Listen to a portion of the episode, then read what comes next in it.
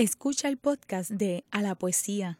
Este programa se emite los miércoles a las 3 de la tarde por Radio Universidad de Puerto Rico en el 89.7 FM San Juan y el 88.3 FM Mayagüez. Todo mundo de música e información. Shut up and sit down.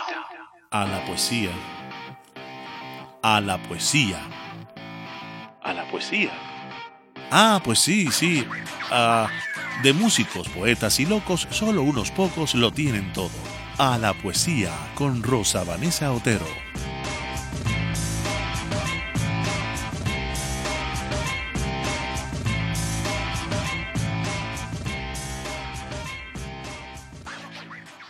No sabemos cómo lleva tan tranquila el nombre de un peso pesado de la poesía puertorriqueña, además del peso de su propia vida, que incluye su violín, su voz, la cátedra académica en el recinto universitario de Mayagüez y sobre todo su familia. Pero sabemos de Ángela María Valentín Rodríguez, mayagüezana, que todo lo que carga lo escribe en sus poemas. Hoy conversaremos con la autora de los poemarios Tacas del 2015 y el libro de los silencios del 2018 y coautora de Ideas Inconclusas publicado en el 2010 sobre su actividad una y múltiple en la música, en la academia, en la vida de a pie y por supuesto en la creación poética desde su incursión literaria a partir de la segunda década del siglo XXI. Bienvenida, Ángela. Ay, muchas gracias, Rosa Vanessa. Me siento muy contenta de estar aquí contigo y quiero también enviarles un saludo a todos los radioescuchas. Bueno, tenemos que empezar por ser imprudentes desde el principio y alborotar el avispero con una pregunta farandulera. ¿Cómo puedes llevar ese nombre? Ángela María. No es demasiado peso llamarse igual que una de nuestras grandes poetas. ¿Cómo tú llevas eso? lo llevo bastante bien. Lo sé. Definitivamente me encanta eh, tener el mismo nombre. Eh, y de algún modo me recuerda todos los días la, la lucha y el compromiso ¿verdad? De poder llegar cada día a, ese lugar, ¿verdad? De fuerza, poder, eh, empoderamiento, lucha y todo lo demás. ¿Eso te define como una persona ambiciosa? Pues no sé, porque la palabra ambición es una palabra que no me gusta, pero sí podría decirte que eh, me gusta llevar a cabo proyectos, me gusta que se cumplan en la medida en que se pueda. Eh, me gusta trabajar, definitivamente. Muy bien. Cuando uno mira tu trabajo académico, ya que mencionaste esa palabra, trabajo, sí. salta a la vista que tus intereses, por lo menos los de investigación, están en la narrativa caribeña contemporánea. Definitivo. De modo particular, la literatura fantástica, y lo insólito. Entonces, algunos de los autores que tú estudias son Daina Chaviano, Pedro Cavilla, Ana María Fuster, Marta Ponte.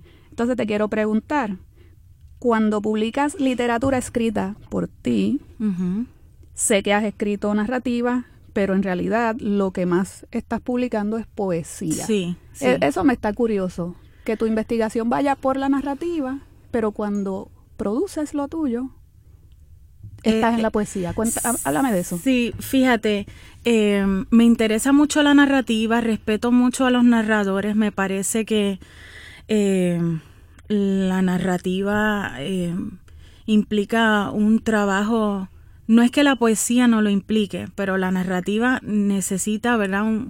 una visión de proyecto muy, muy clara y yo pienso que la poesía se acerca mucho más a la, a la música, ¿verdad? Por lo tanto, el, el, trabajo es distinto, ¿verdad? La manera en que uno se acerca a estos géneros es, distinta. Eh, sí, me gusta investigar la narrativa, me parece que es súper importante y más la narrativa caribeña porque de alguna forma le, siento que le hago justicia a nuestros escritores y contemporáneos, ¿verdad? De la, de la zona. Para mí eso es importante. Pero que la poesía a mí se me da más natural. Pienso que por la relación que he tenido desde pequeña con la música, porque claro, estudié música desde muy pequeña y entonces hay un vínculo muy cercano de, de la, la, música como, como espacio, como disciplina y la musicalidad de las palabras. Ahí yo encuentro el puente y el vínculo. Cosa curiosa que me lo diga, yo sabía que íbamos a hablar de música en algún momento, no me esperaba que íbamos a hablar de música tan pronto en el programa, pero una cosa que quería eh, comentarte y pedirte, ¿verdad?, que reacciones a ello, es que, fíjate, bueno, para, lo, para el público que entienda, Ángela es violinista profesional, ha estado en grupos musicales, tú estuviste en el grupo Caóbana, sí. que ¿cómo lo defines? Es un grupo de trova, más o menos. Es un grupo que fusiona, exacto, fusiona jazz, trova, eh, ritmos afrocaribeños, o sea que... Eres cantante también. Pero fíjate, te quería decir que la música en tu poesía yo la encuentro más en el vocabulario, a un nivel semántico, ¿verdad? Que en la cadencia de las palabras. No sé si, si me sigues. O sea, la tuya no es una poesía necesariamente rítmica ni musical. Claro, porque es que para mí la musicalidad reside en la forma en que tú vas eh, hablando, en, el mismo hablar. Por lo tanto, no sé si a nivel rítmico, rítmico pero sí como en, la forma en la que tú planteas las palabras. Sí, por decirlo de alguna manera, no se te nota el metrónomo. No, no, me imagino que no. Eh, y, y, a lo mejor también eso se relaciona al mismo asunto de la, de, del trabajar con el, con el jazz. Y acuérdate que el jazz trabaja desde esta perspectiva, ¿verdad? De los ritmos que no son necesariamente el 4x4 ni el 2x4. Así que eh, podría ser por esa, ¿verdad? Sí, sí. Por ese lado.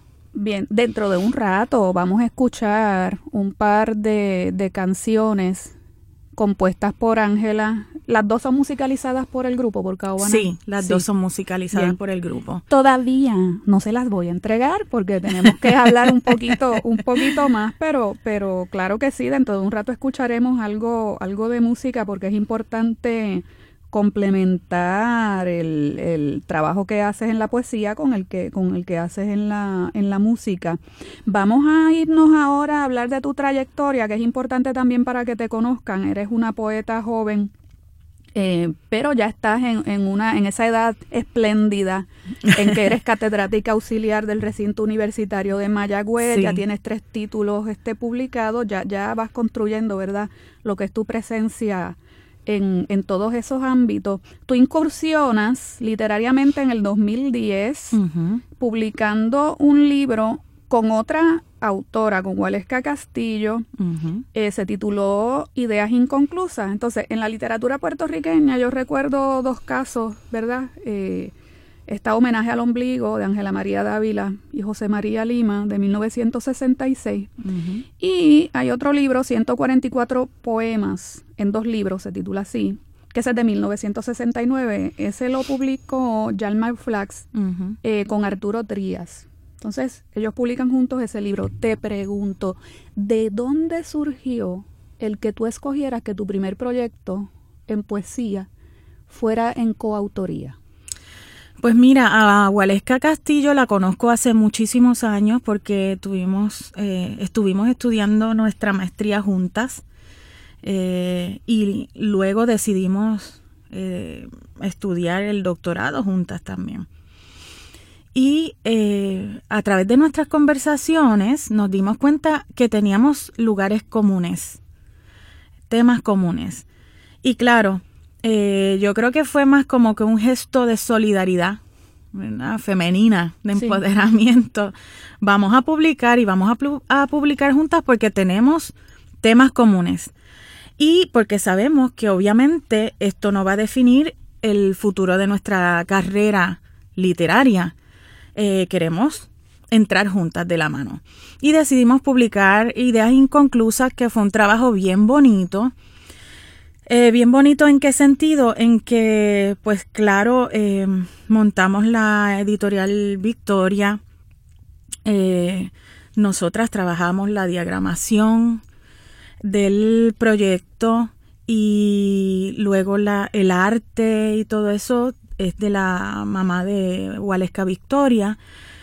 Eh, y lo chévere del, libro es que mm, quisimos añadirle el toque de lo audiovisual. El, el libro tiene un CD en el que ambas grabamos varios poemas musicalizados. Por lo tanto, eh, pues pensamos que era como que este proyecto redondo, completo, queríamos darle esta experiencia a quien nos escuchara. No solo leernos, conocernos, ¿verdad? Abrir la puerta, aquí estamos, sino que también pudieran escuchar nuestra voz, llevarse la poesía al carro, ¿verdad? Escucharla. Así que me complace mucho este, este primer proyecto por esas razones. Le tengo mucho cariño a este libro. Ese libro este, fue autogestionado. Sí. Eh, ¿Todavía se consigue? Este libro se consigue en algunos, en algunos sitios, muy, muy poco. Eh, yo creo que quedan copias en La Mágica. Librería Mágica en Río Piedras. Bueno, ya saben. Léenos, por favor, un poema de ese libro. Pues mira, quisiera leer el poema número 13, porque como te habrás dado cuenta, casi ninguno de los poemas tiene títulos. La mayor parte de las veces utilizo números. Y este es el poema número 13 de Ideas Inconclusas. Dice, He salido del vientre de mi madre para estrecharme de bruces y con violencia en el muro de tus silencios. Este espacio anónimo en el que habito aniquila el invento existencial pudriendo el nombre que pudo haber sido mío y que hoy es, como las hojas secas que se pulverizan con el viento. Ya no tengo ni rostro de tanto quebrárseme la voz. Ese chillido insostenible que acompaña las mudas escenas me ha cuchillado hasta matar la última y débil esperanza con que aguardaba el milagro de tu voz. Este es el poema número 13. ¿Puedes leer ahora el poema del violín para que vayamos entrando en el tema de la música? Claro que sí. Pues el poema del violín tiene un epígrafe de Baudelaire, de las flores del mal, y el epígrafe dice, el violín vibra como un corazón afligido. Y el poema dice así, ella gime como cuando se le hace un glissando al violín, lento pero preciso. Gime como gime el violín cuando se olvida la partitura, cuando se cierran los ojos y se echa a volar. A veces el gemido es intenso como ese primer orgasmo que te sacude de improviso, con sorpresa y terror, volándote los sesos. Otras, ahora las más, el gemido es ansiedad, furia, desconsuelo, ansiedad, furia, desconsuelo, da capo el fine, eterno laberinto, tutti sostenuto. El violín moribundo persigue su eco en el aire. Ángela, algo que me gusta hacer cuando invito poetas al programa, y este es un, un programa para poetas y por poetas, es parearlos con otros poetas que a mí me parece que dialogan o que de algún modo, ¿verdad? Se, se conectan. Se conectan, eh, definitivamente. con esa poesía. Te voy a, te voy a relacionar hoy, mira con quién. Wow. Con Alejandra Pizarnik. Voy a leer la palabra que sana. Esperando que un mundo sea desenterrado por el lenguaje, alguien canta el lugar en que se forma el silencio luego comprobará que no porque se muestre furioso existe el mar, ni tampoco el mundo. Por eso cada palabra dice lo que dice y además más y otra cosa. Tu poesía tiene que ver mucho con la música y con el gemido, pero también con el silencio. Sí. Y vamos a viajar un poquito por lo que llegó después. Después de Ideas Inconclusas, publicas Tacas.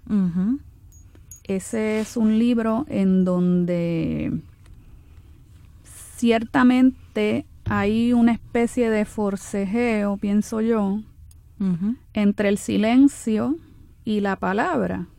Definitivamente, sí. Sí, sí, sí. Y quiero que, nos regales otro poema en tu propia voz, esta vez de Tacas. Muy bien. Quisiera eh, compartirles el poema La señora de la silla, que está dedicado a esta señora que usualmente se sienta en una esquina de lo que fue el Town Center, En Mayagüez. Solitaria como esperando a que llegue pronto. Mira de un lado al otro, habla por su celular y observa. La tristeza se desborda por la comisura de sus ojos y sin llorar, allí sentada, muere. Veo a la señora de la silla todos los días en el mismo lugar, y por la ley del espejo en ella me convierto. Allí está, sentada a la misma mesa, rodeada de papeles y desilusión. Bien, ahora entonces sí que vamos a hacer algo. Sé que estamos entrando en aguas profundas, porque eres una poeta que trata, no sé, eh, tú, tú, tú, tú, estás trabajando con, con, la interioridad, ¿verdad? Del ser. Entonces tus poemas necesariamente llevan a uno a, al silencio, ¿sí? Pero vamos a romper brevemente ese silencio, ya que nos estamos acercando a nuestra primera pausa y vamos a darles a escuchar a nuestros amigos y amigas una de tus composiciones grabadas por Caobana. Sí, que no es nada silenciosa porque es un ritmo sabrosón. Eh, ¿Cómo lo defines? ¿Qué es eso? Este... Pues mira, Caobana siempre se definió por ser fusión, un grupo de trova campesina, pero que eh, quería fusionar eh, con otros, otros ritmos. Así que... Eh, ¿Cómo se titula la canción que vamos a escuchar? Te quiero Puerto Rico. La canción se llama Te quiero Puerto Rico. Y es una canción que, ah, que representa mucho, ¿verdad? Para mí, muchísimo. Pues de Ángela María Valentín vamos a escuchar al grupo Caobana en Te Quiero Puerto Rico. Nos vamos a una pausa después de esa canción, pero no se me vayan porque Seguimos.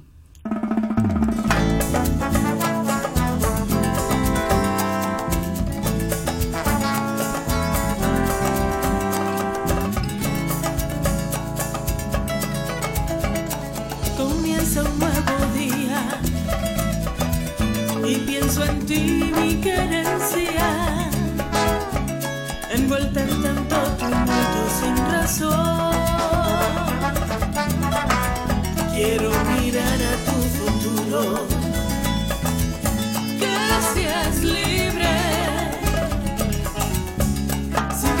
violencia, sin temores, con un solo corazón caminar juntos.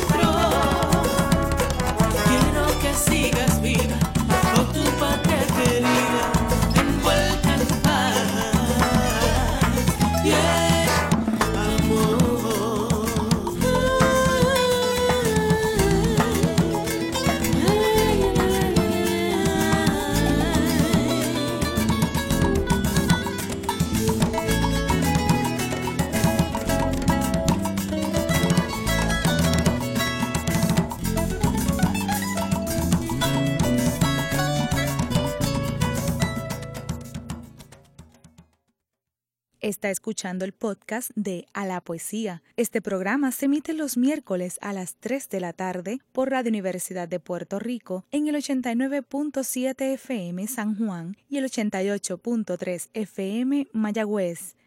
Todo un mundo de música e información. Y de regreso a la poesía, soy Rosa Vanessa Otero, hoy con Ángela María Valentín, la autora de la canción que acabamos de escuchar y también cantante, que no lo anuncié porque no lo sabía, que estaba en tu voz la canción. Así que ya la conocen todavía un poco mejor.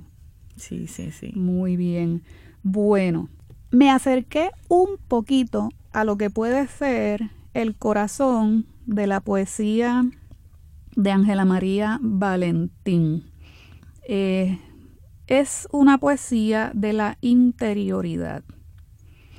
Y te quería preguntar, ¿verdad? Porque en ese sentido tu poesía va a contracorriente de mucho de lo que se está escribiendo. Esto yo no creo que sea, ¿verdad? No, lo digo sin ningún interés de emitir un juicio valorativo.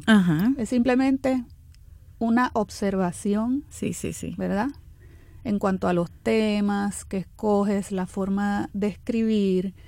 Es una poesía introvertida. Exacto, llegaste al punto. Em, sí, yo, yo creo, yo me, me clasifico, yo creo que soy así, introvertida a la hora de, de escribir. De escribir. Entonces yo quería preguntarte, sí, porque uno se, es como un tipo de poesía en donde no entran los ruidos de la calle. No, eh, no, es...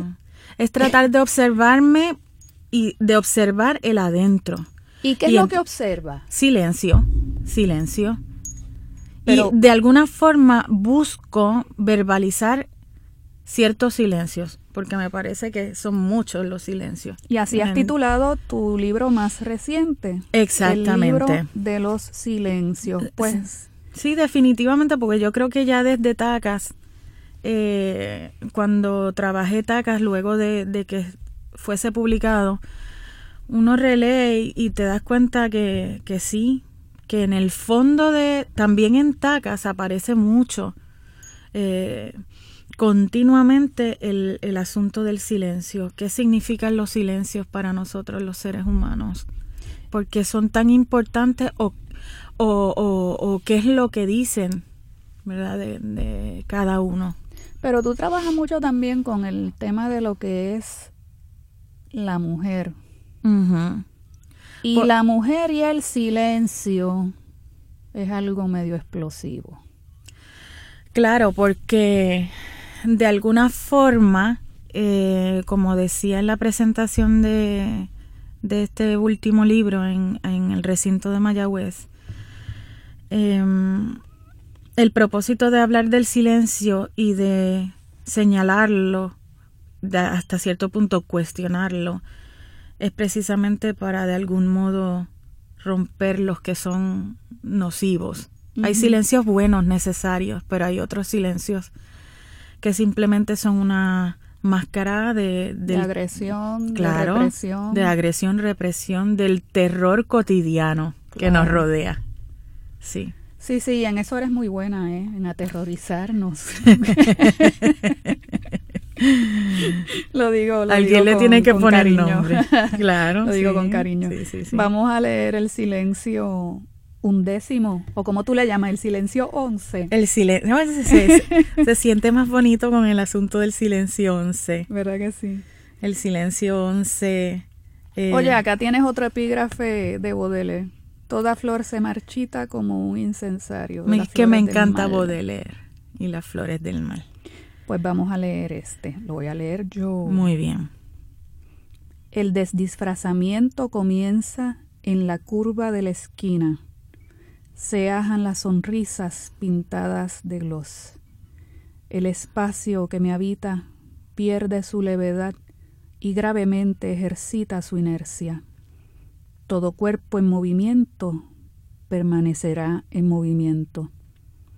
Aunque al pasar la curva de la esquina el alma se deshaga en millones de cristalitos y el peso del universo se venga sobre mis espaldas, el desdisfrazamiento comienza con la rutina de ceño fruncido. La memoria momentáneamente aparece safia por la costura del bolsillo, sacando su lengua obscenamente.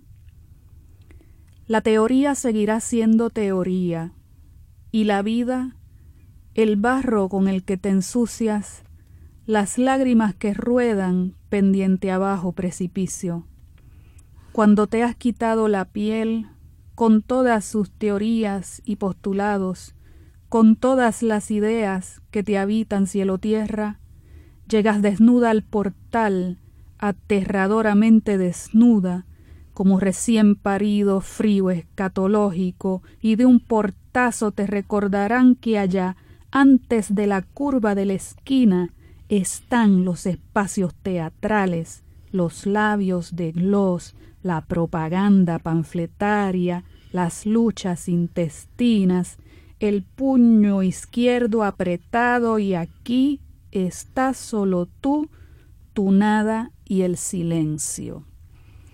Tu poesía no parece poesía política, no parece que estés ocupada no pretende ser en asuntos temporales, pero al mismo tiempo tiene una fuerza interna que puede cuestionar los fundamentos de la persona que te lee. Yo no sé si me di a entender con lo que acabo de decir. No, no, sí, te entiendo perfectamente. A mí me parece que en este trabajo de introspección, a la misma vez eh, se produce, creo que busco producir en el otro la posibilidad o la, el que se abra la puerta para que el que me lee pueda también cuestionarse. Porque me parece que es importante ver cómo las construcciones socioculturales que nos rodean nos invitan al silencio, nos construyen, nos construyen binariamente. Somos una cosa, como dice el poema, eh, en la curva de la esquina, antes de llegar a la curva de la esquina y luego cuando estás solo. Eres otra cosa. Eres otra cosa. Y a veces la construcción nos obliga o, nos, nos impone, ¿verdad? Esa, el, por eso la imagen de los labios pintados de gloss y todo eso, y entonces llegas y te quitas todo Sí, eso, eso de la máscara, tú lo estás trabajando desde el primer libro, me acuerdo. Sí. Eh, de hecho, el libro de las tacas, la cosa del, del tacón alto, tú la usas como una metáfora exactamente de cuando uno quiere como subirse sobre los problemas y sobre los demás. Estar en otro espacio. Estás en otro espacio que de algún modo te aísla del resto. Otra cosa que a mí, pues, me está hasta divertida porque veo ahí un poco de humor dentro de tu tono que es más bien serio y grave. Eh, a mí me está bastante humorístico eh, tu acercamiento a los espacios académicos, tú que eres profesora, que, que pues que estás activa en la cuestión de dar clases, de producir investigación, de, de, revisar tesis y tienes un acercamiento tan irónico a lo que es el performance Académico. profesoril. Profesoril, exactamente, sí. Que, que me encanta porque, sabes que estaba leyendo recientemente, y, y, lo digo así porque lo quiero muchísimo, el, el el tercer mundo de Pedro Cavilla y veo que él tiene un acercamiento bien, bien chévere, bien sí, sí, interesante. Yo, yo, puedo ver que, que desde ahí también tú cuestionas un poco ese sistema y, y vas desnudando los círculos de opresión y de agresión que se pueden dar en un nivel muy fino, porque es el del lenguaje casi siempre. Definitivamente. Y como nos movemos en, en espacios que son muy políticamente correctos. Con una teoría te pueden matar, ¿verdad que sí? Ajá, definitivamente. Pues claro, es como una especie de juego de ajedrez y es de algún modo reírme de esa de, de ese trabajo de juego de ajedrez de las teorías de las construcciones y todo esto y bueno y si me quitan la teoría, ¿qué queda? Claro. Sí, sí, que el, el, poema que acabamos de leer, pues tiene, tiene eso. Quiero leer otro, Ángela. Uh -huh. Vamos a leer también del libro de los silencios, Malabarista. Me niego a morir esclava de una vida adverbial, descrita en blancos y negros, en siempres y jamases. Prefiero lo precario de andar como malabarista caminante de cuerda floja Prefiero el vértigo y la cercanía al precipicio que esas certezas lapidarias, asfixiantes como yuntas sólidas, sedentarias, inertes, inamovibles. Prefiero el flujo, la inconstancia oxigenada, la adrenalina a pie descalzo, los segundos y la locura a esta rutina despellejadora. Prefiero los grises y los altazores en caídas libres, ser verbo, ser verbo, ser verbo, ser, ver, ser. Este es uno de mis poemas favoritos. ¿De verdad? Sí, definitivamente, porque ahí, eh, pues lo que te decía, esas construcciones binarias con las que usualmente nos, nos movemos, o es blanco o es negro, o es siempre o es jamás, ¿verdad? Y, cuando la realidad es que la vida es ese gris constante. Y de algún modo quisiera meterme en ese gris, ¿verdad? Y plantear que la vida es eso, caminar como una malabarista por la cuerda.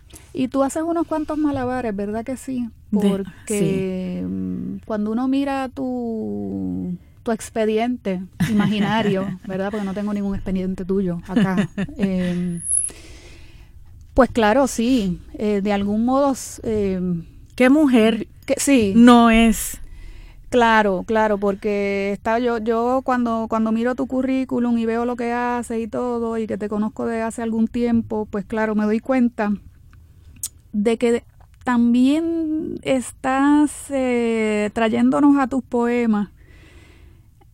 El asunto este que estuvo tan de moda en los 80 de la Superwoman, que de algún modo eres la Superwoman por la cuestión de la carrera académica, la publicación de tus libros, la vida familiar, porque eres madre de familia que está criando eh, unos hijos, tienes esposo, tienes, tienes, tienes muchos frentes de trabajo, este, más la cuestión de la música, eh, lo que implica, ¿verdad? Eh, uh -huh. Ser músico y, y, y, que necesariamente el trabajo de ustedes es nocturno muchas uh -huh. veces.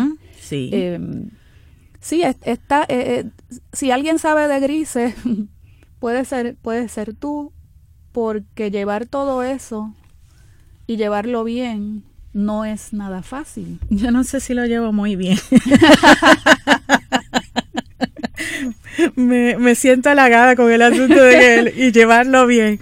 Bueno, eh, a mí me parece que eh, las realidades en las que nos movemos las mujeres nos, en, en, en este país porque no voy a tratar de hablar uh -huh. del asunto en otras realidades, pero sí puedo decir que en nuestro país nosotras tenemos que ir de un, de un lugar al otro, movernos en distintos uh -huh. espacios obligatoriamente, ¿verdad? Y, y pues de alguna manera, eh, a mí me parece que, eh, no sé si soy superwoman, pero sí eh, quiero con mi vida romper el esquema de que no se puede, de que no podemos.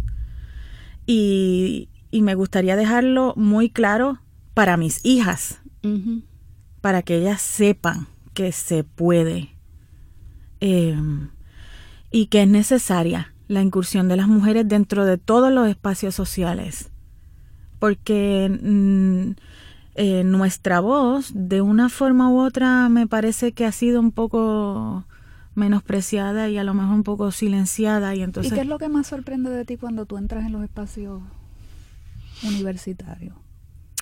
Bueno, yo creo que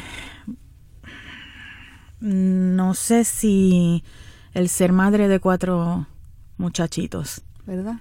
Sí, sí, definitivamente levanta, wow, pero ¿cómo se puede? Bueno, se puede, obviamente, se puede.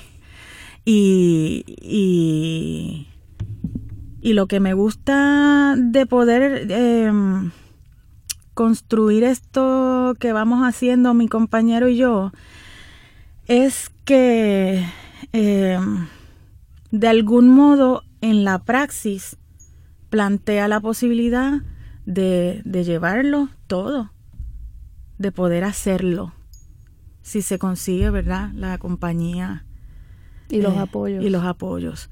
Porque claro, hay muchas de las cosas que yo he podido vivir como mujer que, y, y tendría que definitivamente eh, agradecerle a todos estos espacios de apoyo. Claro. Es todas estas personas ¿no?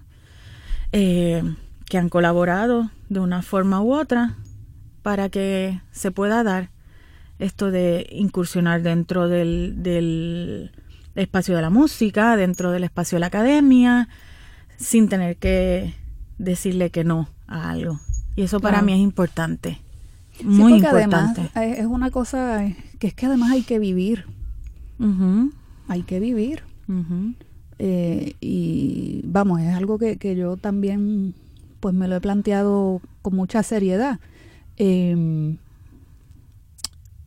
cuando uno publica libros, es obvio que uno le da una importancia suprema al acto ese de, de escribir y de producir algo que idealmente uno, uno quiere que sea arte y que, y que permanezca.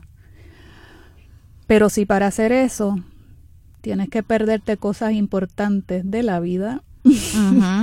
llega, llega un punto en que dices, no, No es justo. No, yo también No lo quiero vivir. Exactamente. Y, y la vida hay que abrazarla también. Así que me gusta mucho oír, oír eso que, oír eso que me dices. Vamos a, ya que entramos en este tema, que ya vamos tocando lo de la mujer, voy a leer un poema para despedir, ¿verdad? Este segmento, pero cuando regresemos vamos a hablar de unos proyectos en los que tú has estado trabajando que Claro, tocan sí. este, este asunto de cuál es la realidad de las mujeres que nos dedicamos a la literatura o al arte, etcétera. ¿Cuál es, cuál es verdad la situación de las mujeres en, en estos espacios? Voy a leer instrucciones para un asesinato limpio.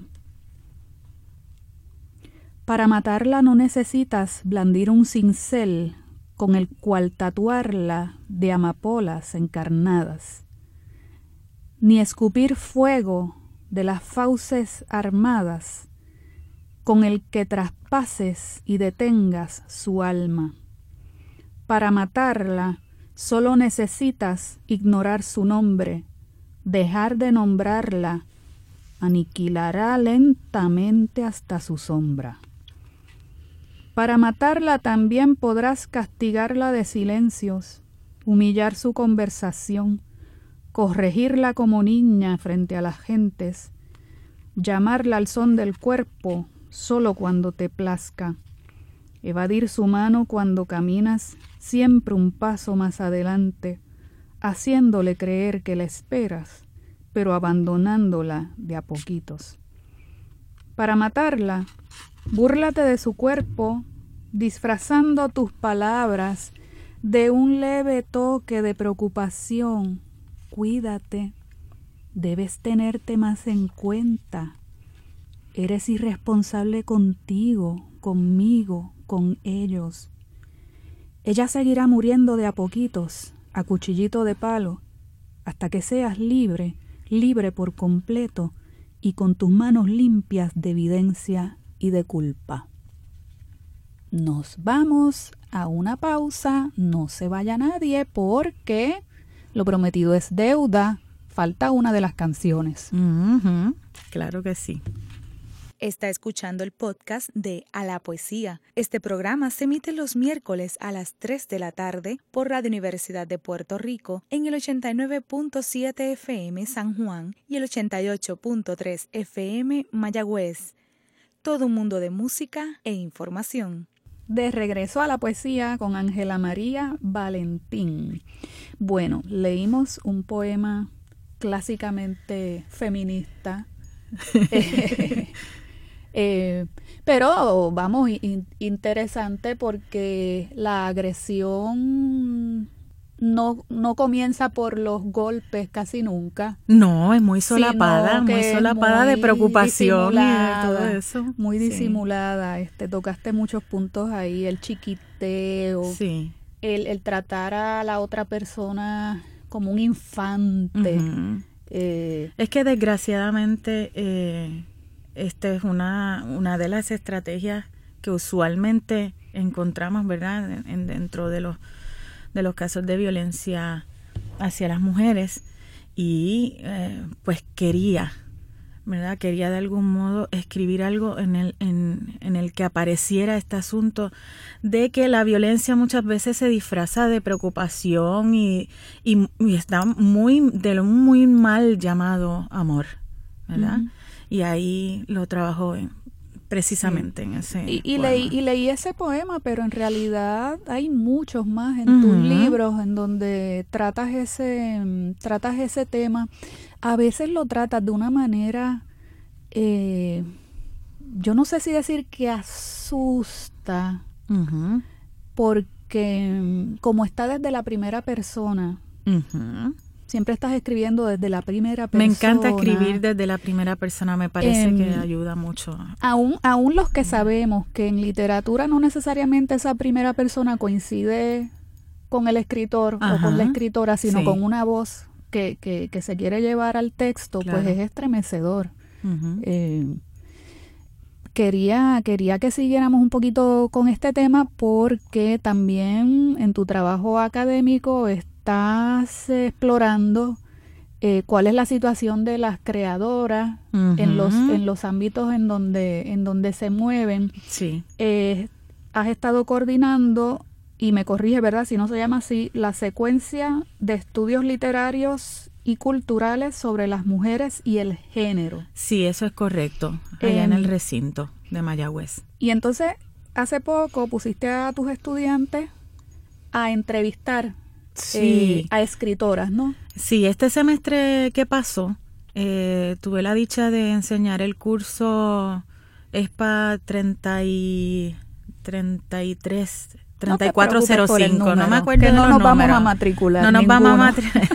Pero al que a, Río a- a Piedra. quien le interese, ¿verdad? Pero es para Claro. 3405. Ese curso que es precioso se llama El discurso femenino en el arte hispánico. Y este semestre quise eh, enfocarme en las creadoras del Caribe, de Puerto Rico, del Caribe. Y eh, pues tuve la idea de contactar, ¿verdad? Hacer allí como eh, un llamado a mis colegas y a mis amigas creadoras para ver quién estaba disponible para que mis estudiantes pudieran entrevistarles y de alguna manera eh, eh, investigar sobre las dificultades que pueden enfrentar, las dificultades que pueden o no, ¿verdad? Enfrentar las mujeres dentro de sus, de sus campos de trabajo y las creadoras.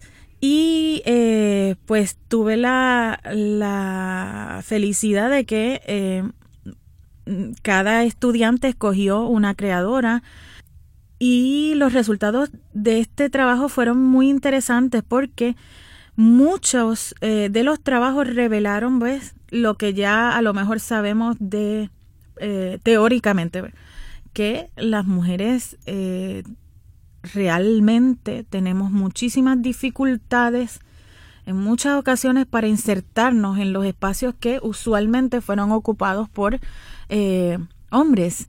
En estos espacios de creación, las pintoras, las músicas, las escritoras. Esto fue eh, o fueron espacios masculinos por muchísimo tiempo y entonces eh, muchos de muchos y muchas de mis estudiantes lo que hicieron fue investigar con cada creadora, ¿verdad? Cuáles han sido sus experiencias a la hora de insertarse en esos espacios. Entre ellas podría mencionar a Ana María Fuster Lavín, a Mayrin Cruz Bernal, que tuvieron, ¿verdad? La de Alexa Pagán, eh, muchas, muchas eh, compañeras que eh, muy gentilmente se unieron al proyecto que esperamos que en algún momento podamos publicar. Sí. Sí, ese, e, e, ese es nuestro deseo, poder publicar los resultados de las investigaciones que también, ¿verdad? Tú pudiste colaborar con nosotras y con nosotros. Y también tuve la, la, alegría de contar con otras compañeras de eh, República Dominicana, como María Méndez, María Méndez Rosso, de, em, y de algunas zonas de Hispanoamérica, eh, como eh, Argentina, Uruguay, Valentina Vietro de Uruguay, Beatriz Valerio de Argentina, así Tuve, tuve una, eh, una experiencia muy, muy bonita. Inclusive, aunque no pertenece al mundo hispánico, tuve la, la participación de la escritora Fátima Lassini Saudade, que ella es eh, escritora marroquí. Y ella también colaboró con el proyecto porque em, se enteró de lo que estábamos y, ella quiso aportar, ¿verdad?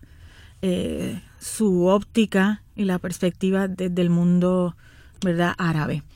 Así que mm, es un proyecto que me gusta muchísimo, que espero poder sacar a la luz, ¿verdad?, los resultados prontamente, porque la secuencia de estudios sobre las mujeres y el género en el recinto tiene eh, como norte el poder eh, visibilizar las diversas situaciones de las mujeres eh, y crear estos espacios de concientización, entre nuestros estudiantes, cuáles son las situaciones de las, de las mujeres y de otras poblaciones, qué necesitan, ¿verdad? ¿Qué necesitamos? Eh, ¿Cómo podemos colaborar para que se abran los espacios? Así que, pues, eso es lo que vamos trabajando poco a poco. Entonces supe que también allá en el recinto formas parte de una junta editorial que se ha compuesto para a hacer la revista digital del Departamento de Estudios Hispánicos. Ese es un proyecto. ¿Cómo va ese proyecto? Pues mira, ya, ya eh, las primeras conversaciones ya se han dado, hemos estado reunidos para, nos hemos reunido para poder eh, poco a poco darle forma al proyecto. Estamos muy contentos y contentas porque eh, ya próximamente se lanza la primera convocatoria, ¿verdad? Para recibir originales. Queremos dar a conocer el, al Departamento de Estudios Hispánicos del recinto de Mayagüez que, que conozcan nuestros programas y, y eh, poder también eh, aportar ¿verdad? nuestro granito en el espacio de la academia, de la investigación que se pueda publicar. Entonces sería una revista de creación y de crítica e investigación, las tres cosas. Sí, sí, sí. O sea que va a ser este amplio el, el, espectro. Exactamente. y eh, con sus interconexiones con otras disciplinas. Y hay, hay un precedente, el, el, el colegio ya tenía, el recinto tenía ya una revista y ahora la pasan a digital o esto es un proyecto totalmente nuevo? Ha tenido varias revistas, entre ah, ellas Pórtico, pero eh, claro, nos queremos mover al espacio digital. Muy bien. Sí, eh, eh, todas las revistas lo están haciendo, de hecho. y, ya lo hemos hablado aquí en este programa, multiplica por mucho. Exponencialmente. Por mucho. la, la, el hecho de que los artículos sean citados por investigadores de todo el mundo. Así Eh, mismo da una oportunidad única. Bueno, como les prometí, vamos a escuchar otra de las composiciones de Ángela María Valentín antes de que se nos vaya para Mayagüez de regreso a su casa. Esta canción, si no me equivoco, es una canción que compusiste durante tu primer embarazo. Exactamente. Eh, para el año 2003. 2003. ¿Se Sí. titula? Tu mundo dentro de mí. Pero originalmente fue un poema que se titulaba Canción para Gabriel. Vamos a escucharlo.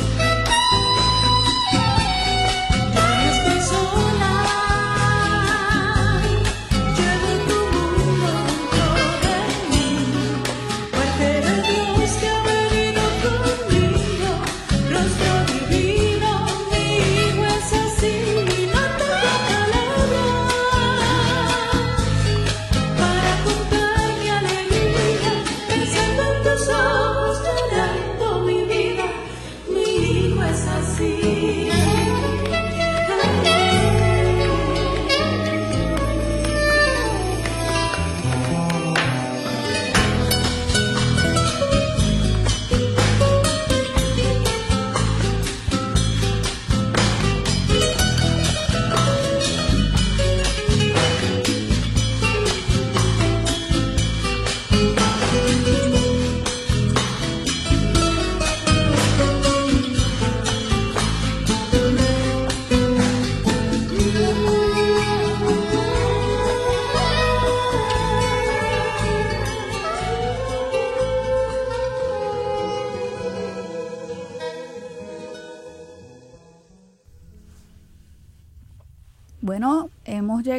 al final de nuestro programa.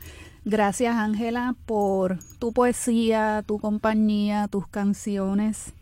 Eh, para los amigos y amigas que quieran, ¿verdad? Leer algo un poquito más estructurado sobre la poesía de Ángela, hay un artículo que escribí sobre ella hace algún tiempo. Lo pueden conseguir en la página www.academia.edu. Se titula Tacas, poemario de Ángela María Valentín, para los más curiosos. Los poemas que leí de Alejandra Pizarnik están en el libro Poesía Completa de Ediciones Lumen 2001. Y bueno, y, solo me resta decir que los libros de Ángela eh, los pueden conseguir en las principales librerías. Sí, sí, los pueden conseguir eh, eh, y también a través de la editorial EDP. ¿Me puedes regalar uno para luego regalarlo a la audiencia? Definitivamente, claro que sí. Ah, pues a la primera persona que a través de la página de Facebook nos ponga un comentario sobre esta entrevista a Ángela María Valentín, le vamos a regalar el tacas. Iba a decir el que no era. Les vamos a regalar tacas. ¿Está bien? Estamos en Facebook como a la poesía. ¿Está bien? Nos buscan allí. Ángela, pues nada, feliz viaje. Ay, no, definitivamente. Mira, es que eh, esto es toda una aventura. Yo me siento muy feliz de la invitación, me siento muy contenta por la invitación. Eh, y, nos, nos regresamos a Mayagüez con mucha poesía entre las manos y con muchos deseos de seguir trabajando para nuestro país, para nuestra patria, porque así eh, definitivamente eh, me gusta. Y nuestro agradecimiento a nuestra directora técnica de hoy, Aitza Santos. Nos despedimos, pero hasta el miércoles que viene a las 3 de la tarde a la poesía. Shut up and sit down.